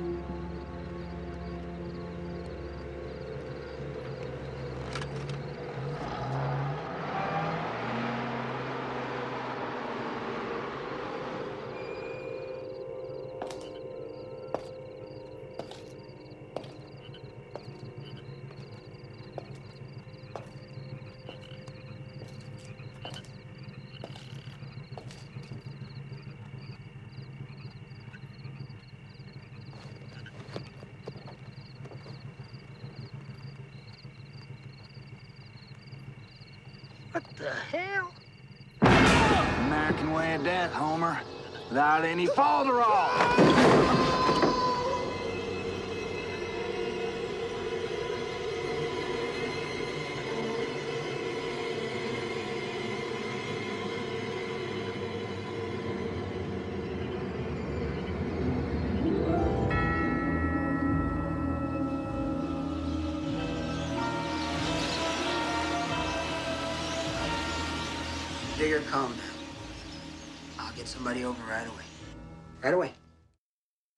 c'est le premier, moment dans le film où on voit George Stark apparaître, enfin, on le voit incomplètement, c'est bien donc l'idée, mais vous voyez son premier crime, euh, crime horrible, puisque non seulement il tue quelqu'un, en plus il tue un personnage euh, qui, dans la, galerie des personnages du film, était un des personnages sympathiques, et en plus il le tue d'une manière, enfin, ce ce qui est montré en plus du crime, avec la jambe qui, qui reste à quelque chose de grotesque et d'humiliant et de, déplaisant. C'est une séquence assez complète sur la caractérisation négative, troublante du personnage de, Stark.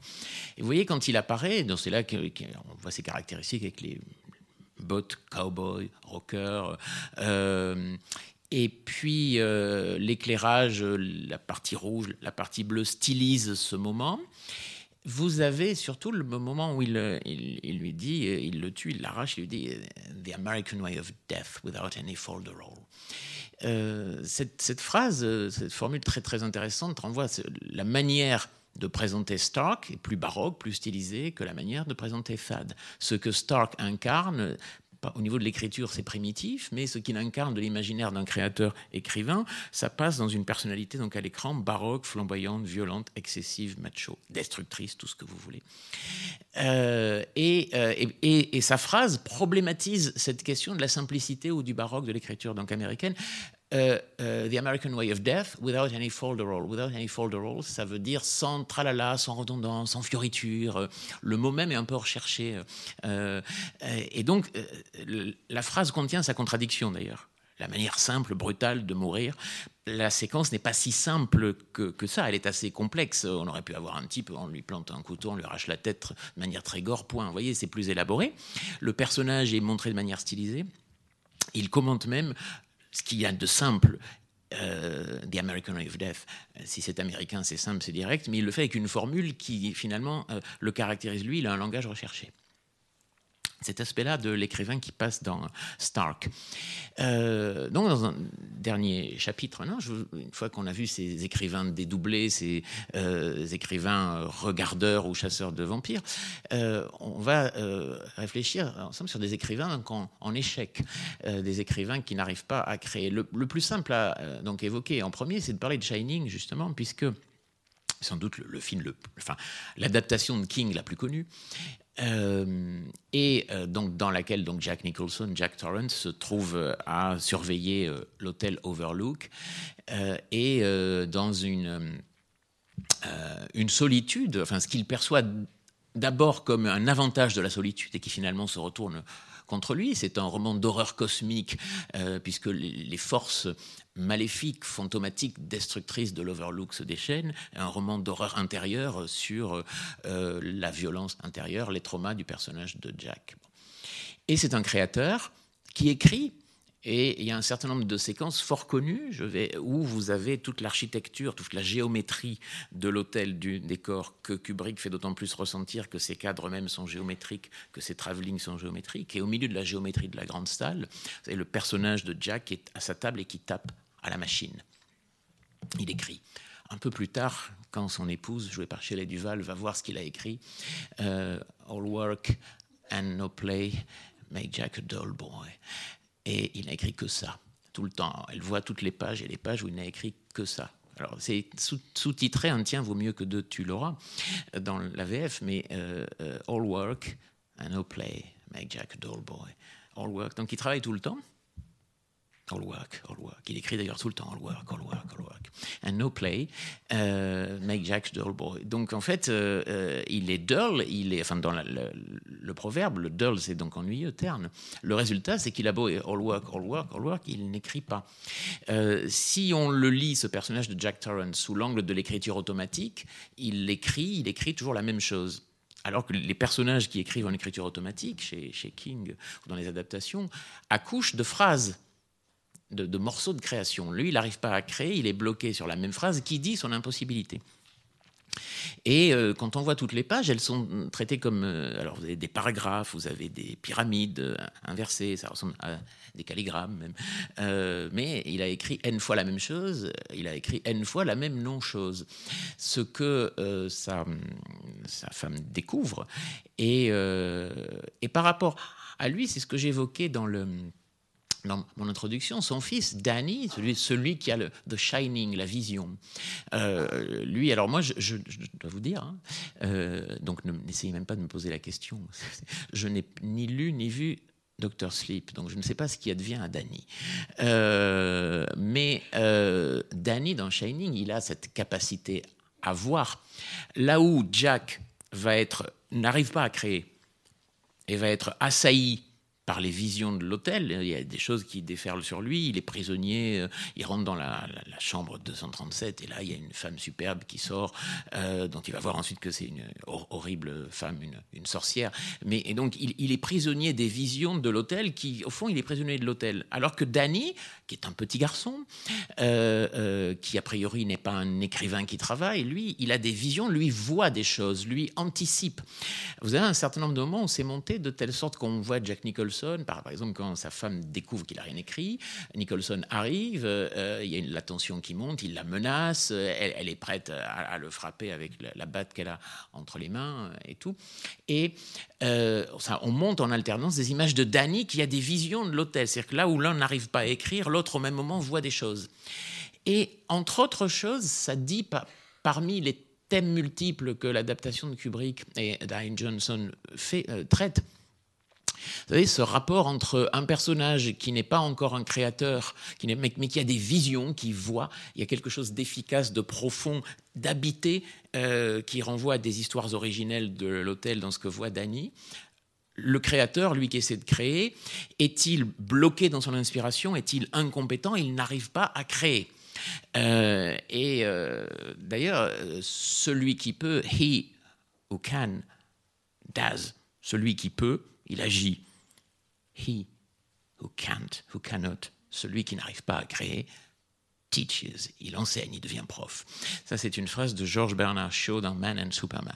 Ceux qui peuvent, euh, ceux qui ont la compétence, ceux qui ont la force, ceux qui ont quelque chose, quelque chose ils agissent. Ou j'applique à Shining, ils voient.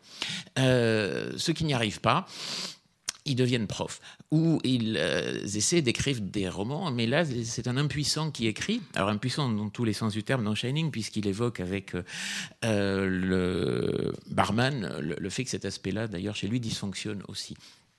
Donc là, vous avez un bel exemple de, de personnage, euh, enfin, une des logiques de Shining sous l'angle de l'écrivain, c'est l'écrivain euh, bloqué, impuissant, l'impuissant écrit ou n'arrive pas à écrire. Un autre aspect de, des problématiques euh, kingiennes que j'évoquais dans l'introduction, qu'on retrouve dans Shining, elle se trouve dans une, euh, une sorte de schizophrénie dont Shining est atteint et que vous connaissez sans doute. Vous savez que Stephen King n'aime pas Shining de Stanley Kubrick pour un certain nombre de raisons euh, narratives, trouvant que ce qui a été fait au personnage euh, de, avec le personnage de, Jack ne, ne, euh, ne, convient pas, que l'interprétation de Nicholson le rend tout de suite fou, donc effrayant, que le chemin du personnage n'est pas traité. En tout cas, les deux créateurs ne sont pas du tout d'accord sur euh, la fiction Shining. Mais il y a quelque chose d'autre euh, dans la manière dont Kubrick fait Shining euh, qui retrouve la question de la légitimité du grand art ou de l'art populaire que j'évoquais au début. De toute évidence, Kubrick a fait Shining parce que dans le temps qu'il prenait pour décider de faire un film, il a jugé à ce moment-là que c'était le moment de faire un film d'horreur. C'était la mode. C'était la mode, il y avait L'Exorciste et La Malédiction, donc entre autres, qui avait eu un grand succès. Le roman de Stephen King avait été un roman donc à succès. C'était la mode, donc c'était le moment. Euh, il le traite, lui, plus euh, avec sa sensibilité, c'est-à-dire que pour Kubrick, Shining, c'est plutôt sa version de l'année dernière à Marienbad qu'une adaptation euh, du roman de Stephen King.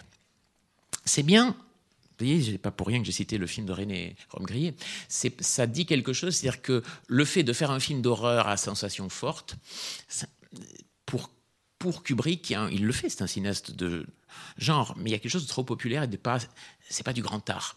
En revanche, si j'ai Marianne Bad en tête, et si j'y mets de la musique de Bartok et de Penderecki, là, c'est plus noble. Et cette dichotomie entre l'approche éminemment culturelle qui rêve de grand art de Kubrick et le roman de Stephen King et, le, matériau que King lui livre ou que euh, Kubrick et Diane Johnson vont s'approprier retrouve euh, cette, interrogation sur la légitimité euh, sur laquelle je commençais.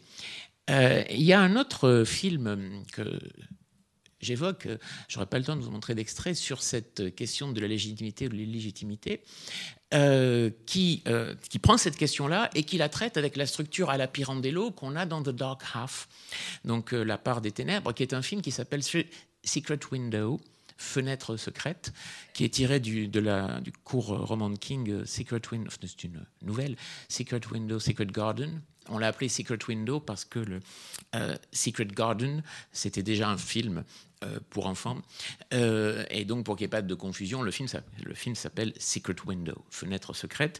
Et le personnage principal, donc joué par Johnny Depp, est un écrivain qui, comme celui de Shining, s'est retiré dans une maison pour euh, créer. il est traumatisé par son divorce, par l'infidélité de sa femme, et il écrit. Et arrive un, bonhomme joué par John Turturro, John Turturro qui vient frapper, qui a un accent, un mélange d'accent Middle West et Sud profond, assez réussi, qui a un chapeau noir de, de, pilgrim et qui lui dit I'm Johnny Shooter and you stole my story. vous m'avez volé mon histoire. Et personnage de Mort Rainey, Johnny Depp, lui dit Mais non, non, non. Et il va d'ailleurs essayer de lui prouver en lui disant Vous l'avez écrite quand cette histoire? Euh, Et il dit Bah, moi, je l'ai écrite euh, en tel moment. Et Johnny Depp lui dit Bah, moi, elle a été publiée avant moi, donc je ne vous ai pas volé. Si quelqu'un a volé l'autre, c'est vous. Euh, le, le, déroulé du film, et là encore, je vais complètement vous en dévoiler la structure, c'est qu'une partie des personnages et des situations que l'on voit sortent, et le spectateur sans doute assez vite, et peu importe d'ailleurs, de l'imaginaire euh, troublé de Johnny Depp. Euh, c'est-à-dire cet écrivain qui arrive à écrire, lui, on le comprend, a déjà été accusé de plagiat, il en parle avec sa femme, avec son ex-femme à un moment, et le John Shooter en question est un personnage en fait qui sort de l'inconscient coupable de Johnny Depp, qui vient lui reprocher d'être un plagiaire. Euh, il faut un certain temps pour que le conscient Johnny Depp admette l'inconscient, à savoir que John Shooter n'existe pas, que si John Shooter commet des meurtres, eh bien c'est lui, Johnny Depp, lui, Mort Rainey, qui les commet. Et d'ailleurs, vous pouvez déchiffrer les noms que j'énonce, puisque John Shooter, shoot her, c'est quelqu'un qui tire. Et d'ailleurs, il a envie de tuer sa femme. Shoot her. Euh, et puis, le personnage principal, joué par Johnny Depp, Mort Rainey. Donc, Mort, c'est le mort. Il y a un personnage qui s'appelle Mort, comme la mort, et euh, euh, un, autre qui s'appelle Todd, comme la mort en allemand. donc, la mort est dans les personnages du, film. Et l'alter ego, c'est John Shooter. Ce qui est intéressant, c'est un peu comme le personnage de euh, le personnage de, George Stark dans The Dark Half, c'est-à-dire que John Shooter, c'est une création très réussie. Euh, et on le voit le moment où Johnny Depp commence à comprendre qu'il est sans doute John Shooter. Il prend le chapeau, qui apparaît comme un talisman, comme une icône, il le pose sur sa tête, le chapeau. Euh, et, et, là, le spectateur ne peut pas ne pas se dire, il est bien Johnny Depp avec le chapeau graphiquement, évidemment. Euh, c'est-à-dire que la création de John Shooter, avec ce chapeau, avec sa posture, c'est il y a quelque chose de mythifiant dans le chapeau, dans l'accessoire chapeau. Il y a quelque chose de, très très beau, de très très fort. Donc c'est ce personnage euh, assassin avec son costume de pionnier qui semblerait dire qu'au contraire il détient une sagesse donc originelle est une création très forte. Donc on a là aussi une, une, sorte de réinvention. Euh, de la structure, enfin du dialogue euh, de, la dialectique qui échange en permanence le bon, le mauvais écrivain, le doué, le pas doué qu'on a dans Dark Half, et de la structure à la Pirandello.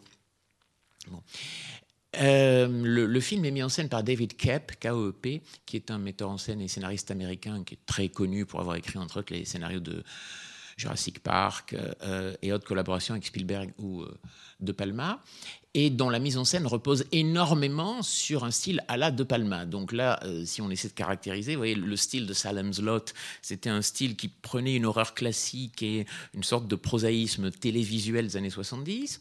Euh, euh, la part des ténèbres, c'est un mélange assez étonnant entre le goût de l'horreur choc qu'a Georges Romero et quelque chose de beaucoup plus stylisé, un peu baroque. Un film comme Secret Window, ce sont des mises en scène, ce sont des plans longs, des plans truqués, des degrés de réalité dans le même plan séquence qui pourraient être mis en scène par un De Palma et que David Koepp euh, utilise. Euh, je voudrais euh, donc évoquer un autre écrivain, qui est, enfin deux autres écrivains, et ensuite vous montrer un, extrait.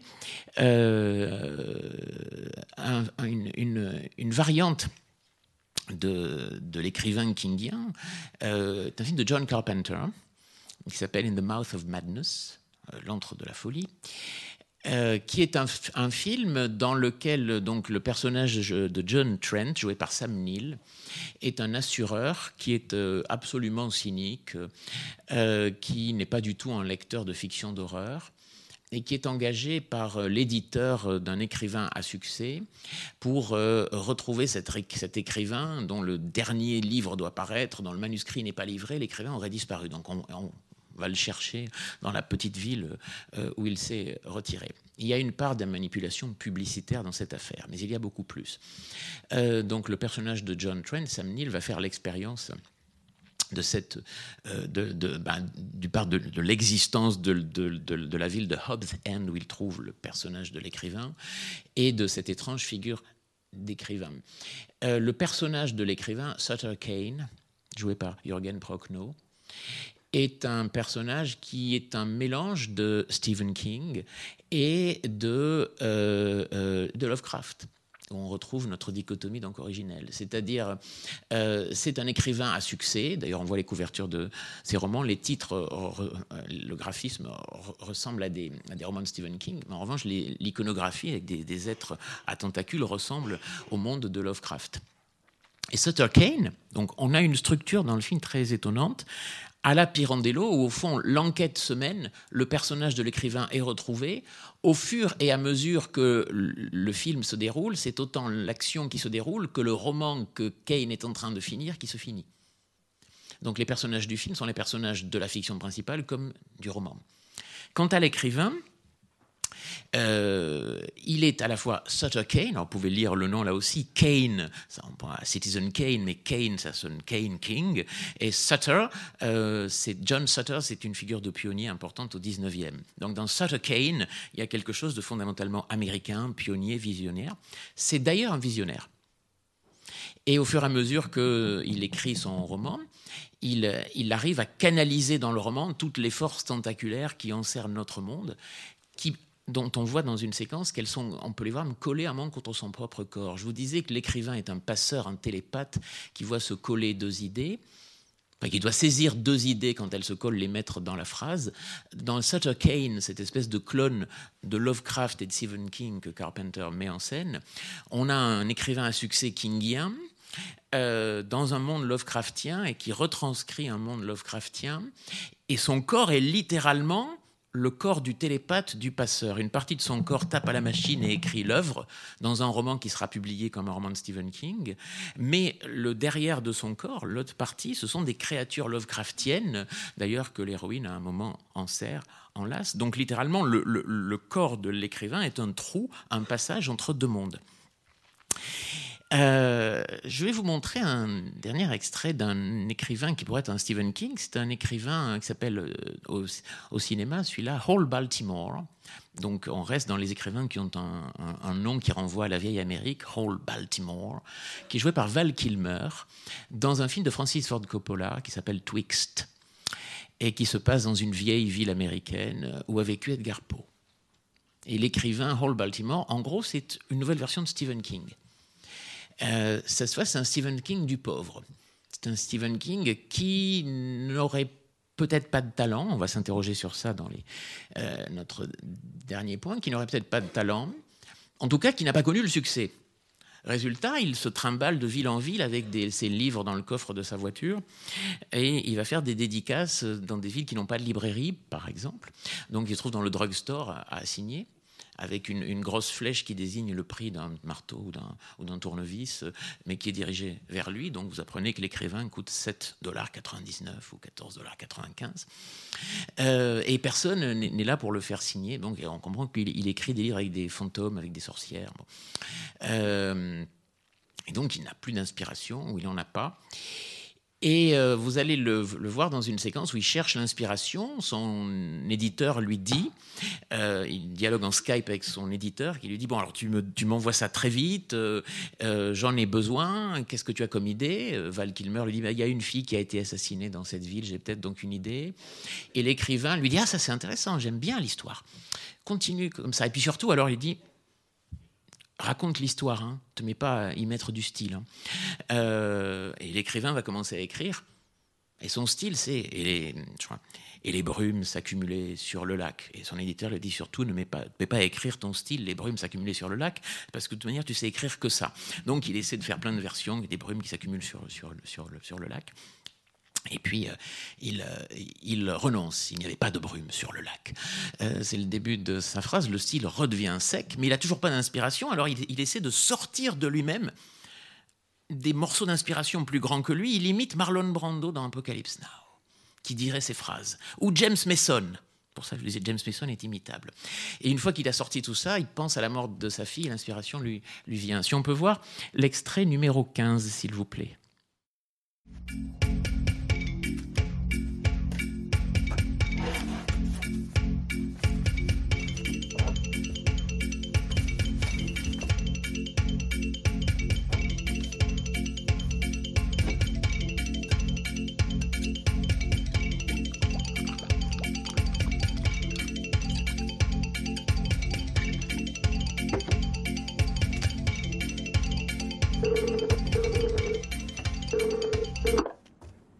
How can I help you, Hall? Hey, Sam. Remember you said if I came up with a bulletproof idea, you'd oh, give me an advance? Another advance. Yeah, another, more. No, no, a bulletproof idea comes with meat on the bone. Not a lot of fog on the lake kind of crap, you know? Yeah, well, no one can mix metaphors quite like you, Sam. Here's the title, right? Just listen The Vampire Executions. Vampire, huh? Mm hmm. And the main character, get this, she's a little girl, a murdered girl. Beautiful. Beautiful, yeah, but she's just a kid. No, no, no. I mean, it's beautiful that she gets murdered. Okay, Yeah, but it's got to have a lot of story. It can't have a lot of style bullshit. So tell me, how does no. this execution bit play out? I will find out. I, I mean, there's a great, great twist ending. With heart? Great, tons of heart. And I will get you a complete outline in the morning. But you've got to get me a check to Denise right away. It's I'm not kidding around. In fact, in fact, a bank wire transfer would be You better. know, it's an emergency. you know. I'm thinking it's not bulletproof, but Hall Baltimore, master of witchcraft, doing a vampire story. It's not bad Not bad at all. Eh? if it's got an ending. Gotta have an ending. A bulletproof ending. Bulletproof. But Sam, you gotta tide my wife over, okay? This is why I'm doing it. All right? Twenty-five All right. grand. Okay, you know what I'm going to do? I'm going to wire Denise ten thousand dollars. Ten, 25. That's you, that's great. I really appreciate it. Thank As I said, I'm going to wire Denise ten thousand dollars, but I need the outline in the morning, or I'm going to stop payment. Sam. And no fog on the lake.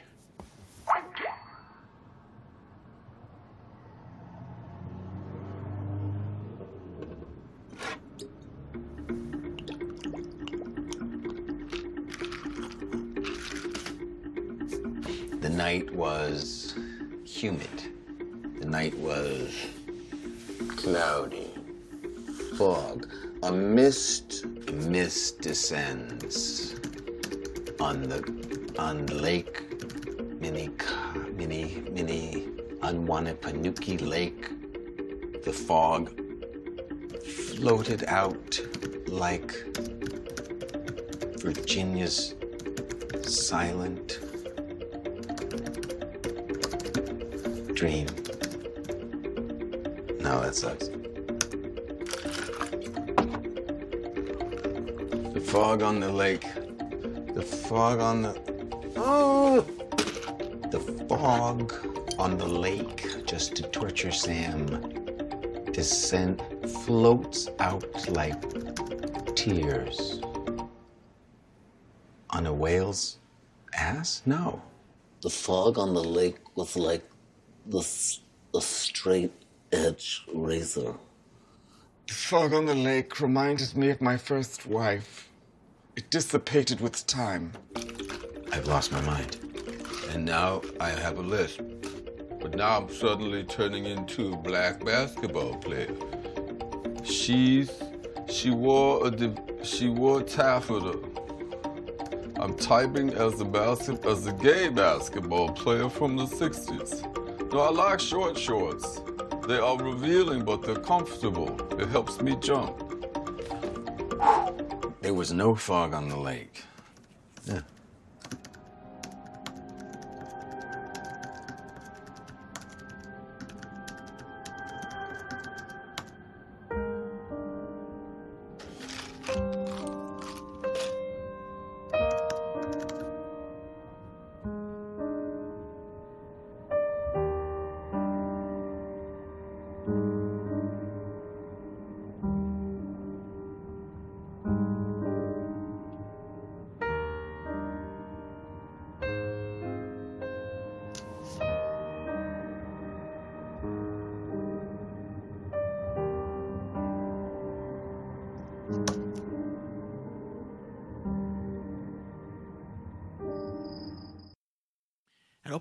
Cela et conclure, donc Twixt, c'est un film euh, qui, euh, euh, qui est hanté de toute évidence par l'image, par la figure de Stephen King, qui est qui donc qui imagine un, monde alternatif, une histoire alternative de l'art où Stephen King n'aurait pas réussi, n'aurait pas eu de talent. Ça donnerait un Whole Baltimore qui aurait réussi à publier peut-être à son compte ou à publier quelques romans qui auraient un peu marché. Puis les suivants sont tellement sur le même moule qu'il ne marche plus et donc il se trimballe, vous disais-je, euh, de ville en ville avec ses romans dans son coffre à faire des non-signatures dans des non-librairies. Euh, et donc il, il réfléchit, il, vit son manque d'inspiration. Il va, il va s'endormir et le personnage de Hall connecte. Si vous n'avez pas vu le film dans ce, dans ce film, il connecte par ses rêves avec l'imaginaire. Il entre en communication avec l'imaginaire de la ville. Euh, avec donc le passé, avec les meurtres, avec une fillette morte. euh, euh, et donc les parties euh, oniriques sont à la fois les rêves de Hall Baltimore et des parties où le personnage entre en contact avec un autre degré de réalité. Donc, euh, et dans cet autre degré de réalité, son guide, c'est Edgar Poe, euh, qui euh, va lui donner des leçons pour mieux écrire. Edgar Poe lui expliquant comment il parlait. Quand lui lui dit je trouve pas la fin souvent il dit ah ben Poe lui dit moi j'en parlais souvent avec Dickens et on se demandait comment on pouvait arriver à écrire donc la fin. Et donc il a une leçon un dialogue euh, sur les compétences littéraires et l'efficacité littéraire euh, via euh, Edgar Poe. Donc via quelqu'un qui est un modèle de King qui est un qui a vécu dans la ville où se passe Twixt et qui euh, renvoie Hall Baltimore euh, à, la, question de l'idole, du modèle, de l'incarnation, de l'inspiration, et qui lui montre le modèle comme ayant lui aussi des techniques. Donc le personnage de l'écrivain dans ce film-là est un personnage qui, euh, euh, entrelace la figure de l'écrivain visionnaire inspiré, Edgar Poe, apparaissant dans les passages oniriques, mais étant capable de parler de sa technique d'écriture. Et puis le personnage de l'écrivain sans talent, euh, se cherchant un style ou étant encouragé à ne pas en avoir pour être efficace, dans des histoires qu'il répète euh, à l'infini. Et euh, donc on a beaucoup parlé d'écrivains là, et je vais finir en parlant de livres, puisque finalement, une fois que c'est écrit et publié, ça fait un livre. Euh, qui peut être, euh, voilà, vous pouvez voir des piles et des piles de livres, c'est la version industrielle du livre, ou le, livre, je reviens au talisman, au cartable de Sheldon, Paul Sheldon, au début de Misery. Euh, quand quand c'est fini, quand c'est déjà donc un livre, mais pas encore un, produit industrialisé, un- multiplié une fois et oublié, ça a quelque chose d'un peu, d'un peu magique. C'est ce que Twixt examine. À un moment, sa femme qui divorce, décidément, il y a beaucoup de films sur le divorce là. Donc donc sa femme qui divorce lui, lui, lui, lui dit écoute, maintenant, si tu me paies pas ce que, ce que tu me dois, je vends. Et elle montre quelque chose, on le voit par Skype, qu'elle veut vendre.